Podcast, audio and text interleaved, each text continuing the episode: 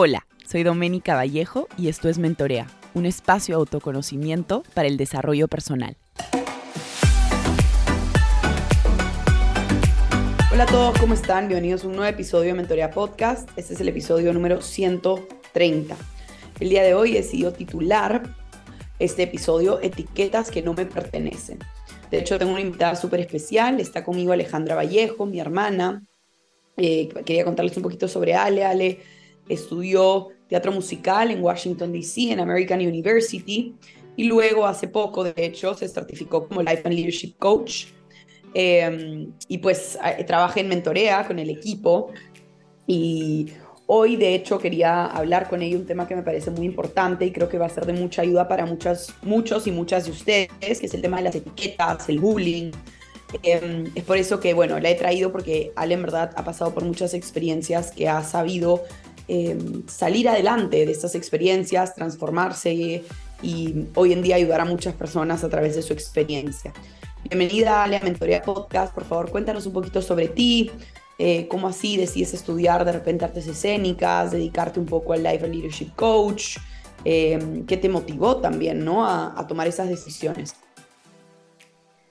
Hola Dome, ¿qué tal? ¿Cómo estás? Muchísimas gracias por la invitación.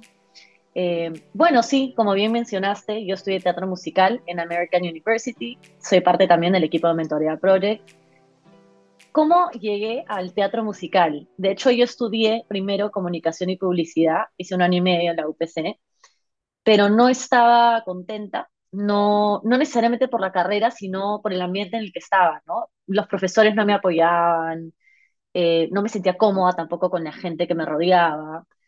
Y eso, de hecho, se, se generó a raíz de mi experiencia con el bullying cuando era más chica, entonces me costaba siempre como encajar ¿no? A nivel social, y por eso la pasaba mal, y decidí tomar la decisión a raíz de eh, problemas de ansiedad que tuve, ¿no? Un trastorno de ansiedad que desarrollé, entonces a raíz de eso dije, si yo no tomo la decisión hoy de ser feliz por mí, nadie lo va a hacer por mí, entonces decidí tomar esa decisión, que fue una decisión súper, súper grande, de mudarme a otro país sola, a estudiar una carrera completamente distinta, pero una carrera que siempre había querido estudiar, que era un sueño que tenía.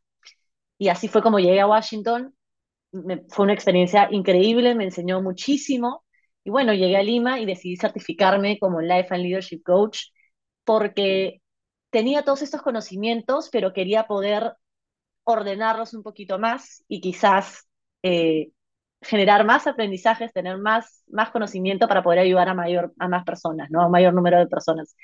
Me certifiqué y bueno, ahora estoy dictando sesiones y de hecho voy a eh, dar un taller gratuito el 22 de octubre acerca de la ansiedad y de cómo poder manejarla, ¿no? Y, el teatro para mí ha sido como una terapia, estudiar teatro musical ha sido como una terapia, una forma de sanar eh, también. Entonces, creo que llegué al teatro y llegué a estudiar esa carrera buscando también sanar, ¿no? Entonces sí, fue como, como el, la herramienta perfecta para poder sanar. Buenísimo, Ale, gracias por, por contarnos tu experiencia. Me gustaría entrar un poquito en el tema de las etiquetas, em, que de hecho es como el, el tema principal de hoy. En relación también vamos a hablar un poquito con, con el tema del bullying, pero cuéntanos un poco cómo así son introducidas las etiquetas a tu vida, qué son las etiquetas, has tenido malas experiencias, buenas experiencias en relación al tema de las etiquetas. Eh, Sí, he tenido de los dos, diría yo, ¿no? Buenas experiencias con las etiquetas y malas experiencias con las etiquetas.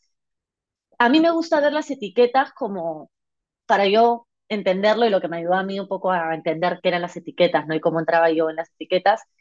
Es como las etiquetas de la ropa, ¿no? Que tienen millones de características, pero la ropa, cada, cada etiqueta que tiene, por ejemplo, una prenda, tiene, la prenda tiene una etiqueta específica porque es específica para el color de la prenda, la forma de la prenda, el tamaño de la prenda. Siento que para las etiquetas que nos ponen a nosotros también, ¿no? Son etiquetas con características específicas, dentro de una categoría específica, con cualidades específicas. A mí, de hecho, me, me introducieron, digamos, el término etiquetas, o yo lo entendí que formaba parte de una categoría. Cuando era chiquita, a mí me diagnosticaron eh, déficit de atención con hiperactividad cuando tenía 8 años. y no entendía mucho qué estaba pasando. O sea, me sentía diferente o sabía que era diferente, porque obviamente tomaba medicina, entonces me sacaban a veces del salón para tomar medicamento porque solo duraba cuatro horas y ya luego empecé a tomar un medicamento que duraba dos, entonces no había la necesidad de, de sacarme del salón, pero sí sentí esa diferencia porque tenía que tomar este medicamento todos los días. Cuando me, cuando crecí y digamos entré a la etapa de la adolescencia, ahí fue que me introducieron la, la etiqueta mis mismos compañeros, porque me veían como la distinta, ¿no? De, ah, tienes esa atención, te cuesta concentrarse, ok, entonces perteneces al grupo o a la categoría de las personas que tienen problemas de aprendizaje. De hecho, esta eh, etiqueta se estableció cuando yo me cambié de colegio, porque me cambié de un colegio, digamos, normal, a un colegio para personas que tienen problemas de aprendizaje. Entonces, ahí yo entendí como, ok, soy parte de esta categoría porque cumplo con estas características de gente que le cuesta concentrarse, que tiene hiperactividad, que es un poquito más propensa, digamos, a, desarrollar ansiedad, estrés. Entonces, ahí yo entendí, ok, yo me clavaron esa etiqueta y entendí, yo pertenezco a esta categoría, por ende tengo esa etiqueta, ¿no? Y así fue como me introducieron esa, esa etiqueta de adolescente, digamos. Claro, y me parece súper interesante también cómo, cómo lo, lo has podido reflexionar, ¿no? Y cómo eh, de cierta forma esto, digamos, de cierto, hasta cierto punto te ha afectado, pero lo has sabido transformar, ¿no? Y ahora de hecho nos vas a contar un poco cómo ha sido esa transformación para ti. Eh, y cuéntanos un poco tu historia desde la infancia, de la adolescencia. Eh, de las historias, si quieres contarnos como alguna historia en particular que te impactó, que generó como un antes y un después en tu vida, que definitivamente hoy en día eh, te afecta de forma positiva o negativa. Eh, no sé si quieres como contarnos una anécdota, ¿no? Que, que pueda de repente ayudarnos a aterrizar esta idea de el impacto muchas veces que tienen historias en relación al bullying, a las etiquetas, al trato. De algunas personas se van a identificar. Sí, bueno, de hecho tengo, ahora que mencionaste el em, anécdota, sí tengo un evento o una anécdota en particular que me marcó, que sí considero que fue un antes y un después, y que de hecho fue como una forma que me, o sea, fue lo que hizo, digamos, eh, que yo ya me sintiera como parte de esa etiqueta, ¿no? O sea, ese, ese evento estableció lo que era etiqueta para mí y me presentó por primera vez a, a, lo que eran las etiquetas, ¿no? Y a lo que yo pertenecía. Y era que cuando yo tenía 14, en segundo de media, eh, empezó en primero de media, pero se agudizó en segundo de media. Y em, se trataba de un profesor en una clase de matemática. A mí siempre me costaron los números, entonces siempre me costaba, digamos, aprender me tenía que repetir de repente las cosas no una, no dos, sino tres veces para poder entenderlo, porque me costaba más. Y el profesor le costaba entender por qué yo no aprendía al mismo ritmo o de la misma manera que el resto, ¿no? Y bueno, para empezar, no todos somos iguales, entonces, así tuvieran o no déficit de atención, igual todos aprendemos a un ritmo distinto. Pero en ese momento le costaba entender eso, le costaba ver eso, porque no había muchas personas que sufrían de problemas de aprendizaje o que se sabía que sufrían problemas de aprendizaje en el colegio o en ese salón. Entonces, ese profesor sí me hizo bullying, ¿no? Eh, me trataba muy mal porque se desesperaba, porque creía que yo las cosas las hacía adrede, ¿no? Que de repente era inquieta adrede, que distraía a la gente adrede, que no prestaba atención adrede, que pedía que me repitieran las cosas varias veces adrede y simplemente era porque realmente me costaba, me costaba aprender a la misma velocidad que él quería que yo aprendiera. Entonces eso me marcó. Eso realmente me marcó porque me dijo muchas cosas que me dolieron y, me dijo una frase que, básicamente así tomara o no medicación yo iba a ser la misma, ¿no? Eh, el estorbo para su clase, la distracción, que nunca iba a poder llegar más allá, que no iba a poder lograr todo lo que yo quisiera lograr porque tenía déficit de atención. Y de hecho fue ahí que yo entendí, ah, ok, como pertenezco a esta etiqueta o pertenezco a esta categoría, entonces hay ciertas cosas que yo no puedo lograr. Y eso fue lo que me impactó y hoy en día eh, me afecta porque me, me afectó mucho mi autoestima. Yo a raíz de eso desarrollé una autoestima dañada, ¿no? Que me, que me ha costado y hasta el día de hoy me sigue costando mucho sanarla y fortalecerla. Lo mismo con la autoconfianza, ¿no? Eso impactó definitivamente mi autoconfianza porque hoy en día todavía me cuesta confiar un poquito en mí. Y también tengo esta herida que me generó esta situación, que creí que la había sanado, pero, pero me di cuenta que no, que cuando se me presentó una situación irónica de la vida donde me contratan a mí para ser profesora o eh, auxiliar en el mismo colegio donde yo estudiaba, donde me enseñaba este profesor, cuando me lo encontré, no pude mirarlo a los ojos y me costó. Y ahí me di cuenta, ok, no he cenado estería todavía, y me di cuenta de lo mucho que me había impactado eh, esa, esa situación cuando era adolescente, como me impacta el día de hoy, ¿no? Pero lo he sabido manejar, es un trabajo diario, pero sí, eso definitivamente siento que ha habido un antes y un después totalmente a raíz de esa situación, ¿no? Buenazo, Ale. Muchas gracias por, por tu vulnerabilidad, por comentarnos esa historia, porque puede ayudar a muchos a poder eh, entenderse también. Y de la mano de eso, bueno, para mí es como un acto de bullying, ¿no? Por parte de este, de este profesor. Y ahí va, va un poco mi siguiente pregunta, ¿no? ¿Por qué crees, por qué desde tu experiencia crees que existe el bullying, ¿no? ¿Qué busca la persona que hace bullying, eh, ¿qué, busca la persona que hace bullying, ¿no? ¿Por qué crees que tú, tú de repente fuiste víctima de este bullying, ahora siendo en una retrospectiva de, lo que ha sido tu vida hasta, hasta hoy? Eh, bueno, probablemente cuando era chica no lo entendía bien. Yo directamente y siempre pensé, el que te hace bullying es porque simplemente es malo. Pero reflexionando y realmente profundizando y pensando bien, y todo lo que he vivido, ¿no? Todas las experiencias con el bullying, me han hecho entender que realmente el bullying existe porque yo quiero creer que para que una persona pueda hacer bullying a la otra persona, tenga la necesidad de hacer sentir mal a la otra persona, tiene que estar completamente infeliz en su situación, en su realidad. Entonces, para sentirse un poquito mejor, tiene que hacer que los demás se sientan menos que la realidad del resto sea peor a la suya, así se puedan sentir un poquito mejor. Y a, raíz de eso, a mí también, cuando me puse a pensar en eso, dije, qué pena, porque realmente una persona se tiene que estar sintiendo muy, muy mal para tener que hacerle daño a otra que es completamente inocente, que no tiene la culpa de tu realidad. Creo que por eso es que la persona busca hacer bullying, ¿no? Para sentirse un poco mejor. ¿Y por qué creo que yo fui víctima? Creo que yo era una persona muy vulnerable porque no solamente por aspectos físicos, era chiquita, eh, me demoré un poco en crecer, en desarrollarme, entonces a nivel eh, emocional también era un poquito más inmadura que el resto, no me gustaba lo mismo que el resto cuando no, a la misma edad, probablemente cuando ya mis compañeros tenían 13, 14, les gustaba salir a fiestas, salir a reuniones, a mí no.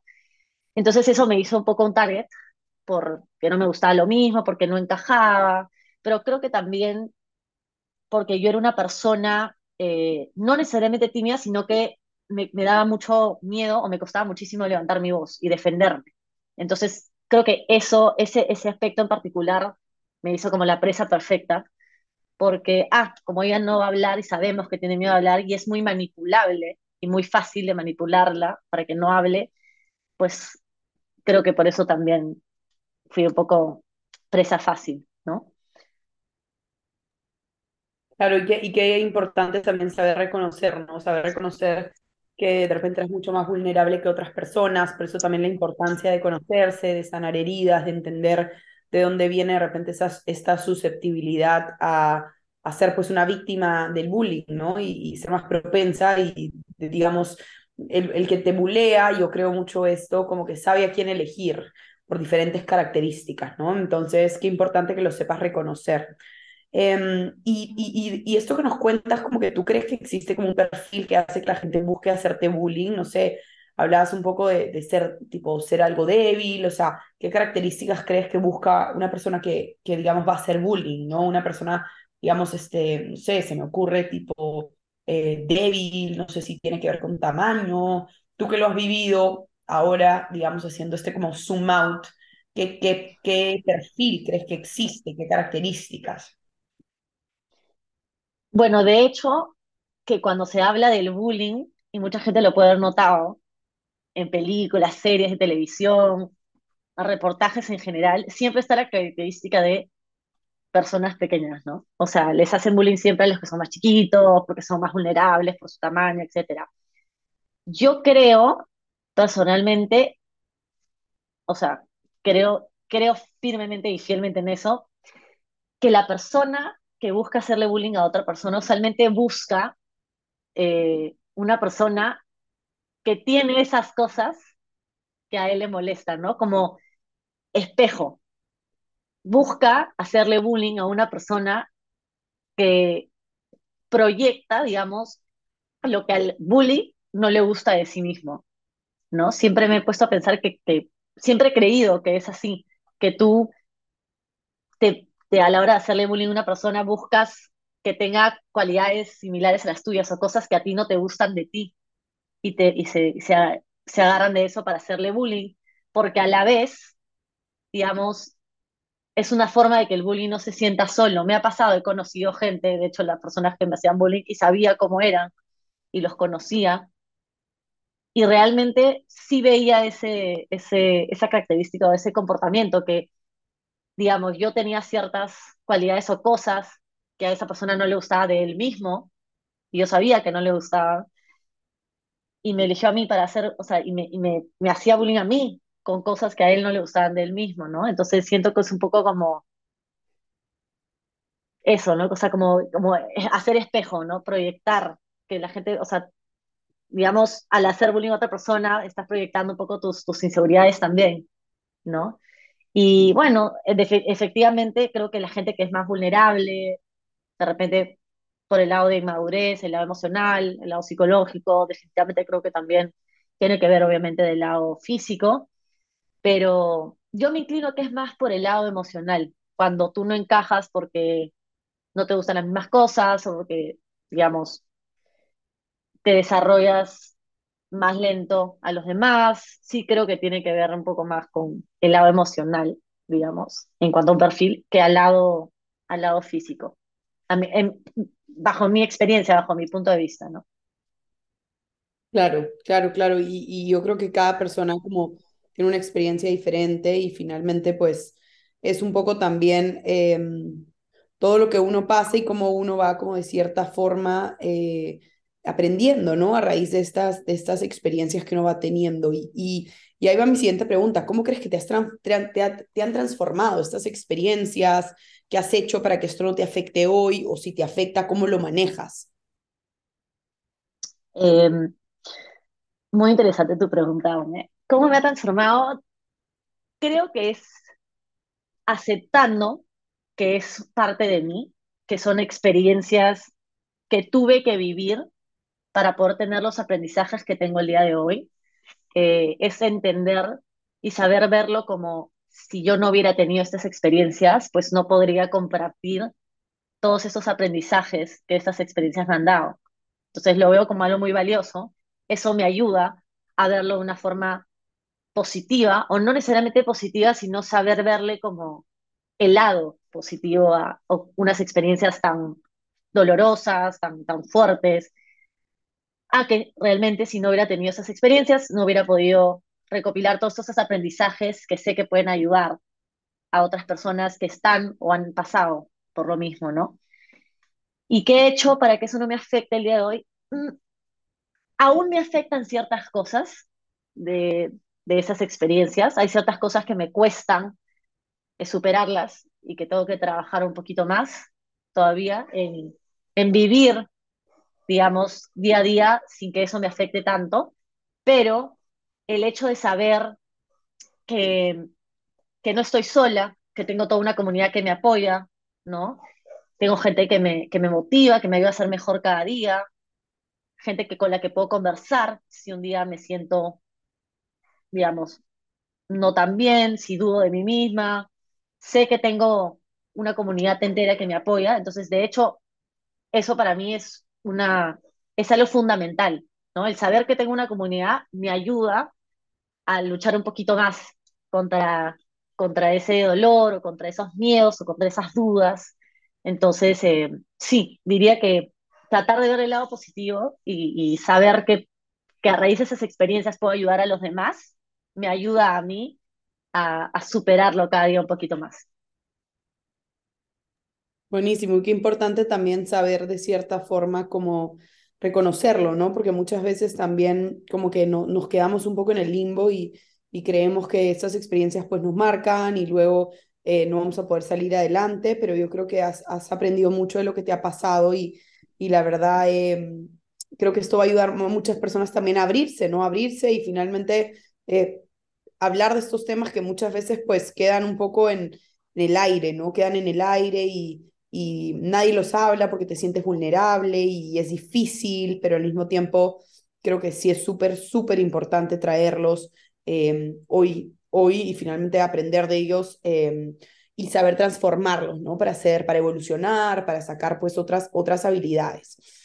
Y ahí va como mi siguiente pregunta, ¿no? ¿Qué crees que aún tienes que superar? O sea, ¿qué tienes todavía por sanar? ¿Que, que, que de cierta forma te, te, te, afecta o te, te genera pues cierto, cierto desbalance en tu día a día? ¿Es algo que, que, que como que te, te, digamos que de cierta forma te ancla al pasado?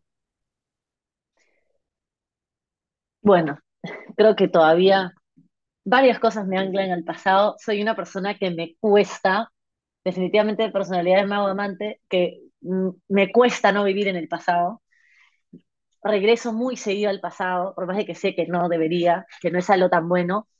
Eh, me cuesta, pero también me ayuda para reflexionar y ver si todavía aún hay heridas que duelen, que están abiertas, que podría cerrar, que no he cerrado. Entonces, diría, y algo bien en particular, que tengo una herida en cuanto a, bueno, una herida, una, una creencia limitante que se ha generado a raíz de estas experiencias con el bullying, el bullying del profesor, las etiquetas, esta etiqueta que me pusieron, y es la creencia de la incapacidad, de yo no soy capaz. Hoy en día todavía me cuesta tener la seguridad de decir, Ale, si eres capaz hoy en día me cuesta creérmela, creérmela que sí puedo. Y tengo un montón de evidencia.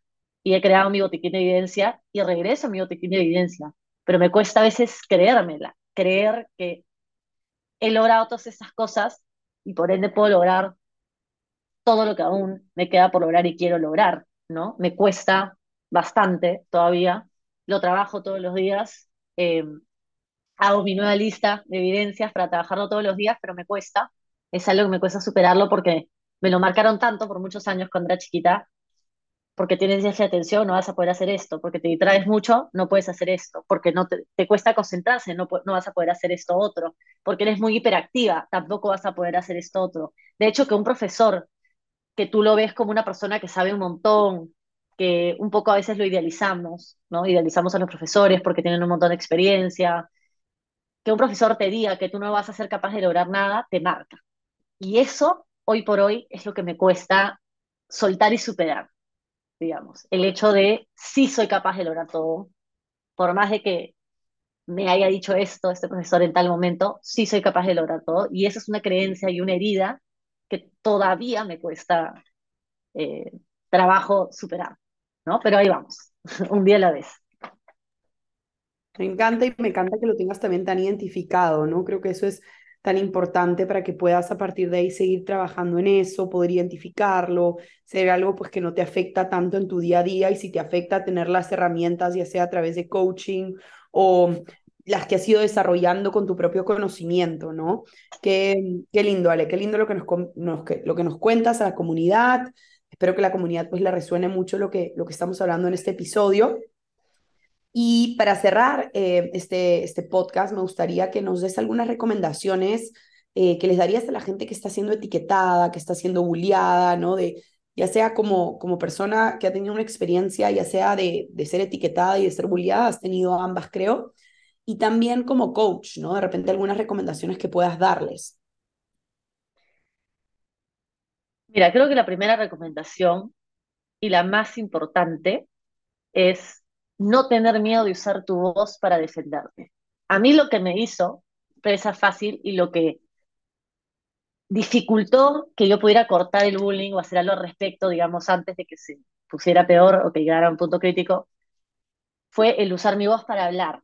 Yo tenía mucho miedo, porque todo el mundo te dice, no, si hablas es peor, ¿no? Y efectivamente uno siente ese miedo, pero lo, que, lo primero que les diría es, no tengas miedo de alzar tu voz y defenderte. Si no te cree la psicóloga del colegio, pues anda a tu amiga o anda a tu profesor. Si el profesor no te cree, anda a tus papás, pero busca siempre a alguien y habla de lo que te está pasando. También hay hoy en día mucho más recursos para poder eh, denunciar acoso de cualquier tipo. Utilicen esos recursos, no tengan miedo a alzar su voz. Esa sería la primera recomendación y una de las más importantes que les daría. Creo que las, las otras recomendaciones, em, no pierdan nunca su esencia, no tengan miedo de ser ustedes mismos. La gente te va a decir siempre cosas, o sea, la sociedad siempre va a tener cosas que decir. Hagas lo que hagas, te vistas como te vistas, actúes como actúes, siempre te van a tener cosas que decir. Entonces, no tengan miedo de ser quienes son, no tengan miedo de mostrar su esencia de verdad. Es mejor tener pocos amigos siendo tú misma que tener un montón pero tener que fingir para tenerlos. Entonces, definitivamente ayuda porque cuando la gente te ve más segura, te ve más confiada siendo tú misma, no van a sentir la necesidad de hacerte bullying o probablemente si te hacen bullying no te va a afectar de la misma manera porque tú estás segura de quién eres, tus cimientos están bien seguros, están bien confiada, estás fuerte, entonces no te va a afectar ¿no? el bullying si te lo hicieran o no te van a afectar las etiquetas que te pongan. Y creo que la última recomendación que les daría, ya un poquito como coach, busquen herramientas que les funcione para no guardarse las cosas que le pasa. A veces pasa muy seguido y me pasaba a mí que yo soy una persona que veía el pedir ayuda o el utilizar el pedir ayuda como debilidad y no creía en, en que ninguna herramienta me podía ayudar o porque no conocía muchas herramientas. No lo vean de esa forma, ¿sí? Pedir ayuda no es signo de debilidad, pedir ayuda es de valientes. No mucha gente tiene la capacidad para pedir ayuda por miedo. Y finalmente, el uso de herramientas, si les puedo recomendar una herramienta que a mí me ayudó, es el journaling. El journaling a mí me salvó la vida. Es una forma para mí, un outlet para no guardarme las cosas, porque a raíz de guardarme las cosas, yo terminé desarrollando un trastorno de ansiedad muy fuerte. El cuerpo manifiesta, el cuerpo es sabio. Entonces, no se guarden las cosas. Usen esa herramienta, les va a ayudar. Una palabra al día, una frase al día. No se presionen, pero esa herramienta es una herramienta que sí la recomiendo a todo el mundo porque a mí me ayudó muchísimo. Así que nada. Buenísimo, Ale, muchas gracias. ¿Algún libro que nos puedas recomendar para la comunidad? Hoy estoy leyendo un libro que me, me encanta muchísimo, que se llama General Understanding of the Fear Response of the Body. Se llama The Anatomy of Anxiety. ¿Sí? Es de una eh, profesional, es una psicóloga que habla mucho de la ansiedad, desglosa todas las partes de la ansiedad y es muy, muy interesante porque también habla eh, no solamente de la ansiedad, sino de las herramientas que te pueden ayudar. Hoy en día a mí me está ayudando muchísimo aplicar esas herramientas. Habla también del impacto que tiene no solamente el bullying, pero distintos comportamientos, eh, el impacto que pueden tener en la ansiedad y es un libro súper, súper interesante. Y otro libro que les recomiendo es Cómo hacer que te pasen cosas buenas de Marian Rojas Estapé. Me encanta esa, esa eh, escritora, autora, así que la recomiendo muchísimo. Muchas gracias, Ale. Gracias por todas tus respuestas. Aquí en la descripción del episodio les voy a dejar la cuenta de Ale para que vayan a seguirla, vayan a unirse a su taller. Eh, y mm, y nada, muchas gracias Ale por, por venir acá a contarnos tu experiencia y espero que la comunidad Mentorea aproveche muchísimo eh, todo lo que nos has comentado el día de hoy. Muchísimas gracias, Nome, por la invitación. Listo.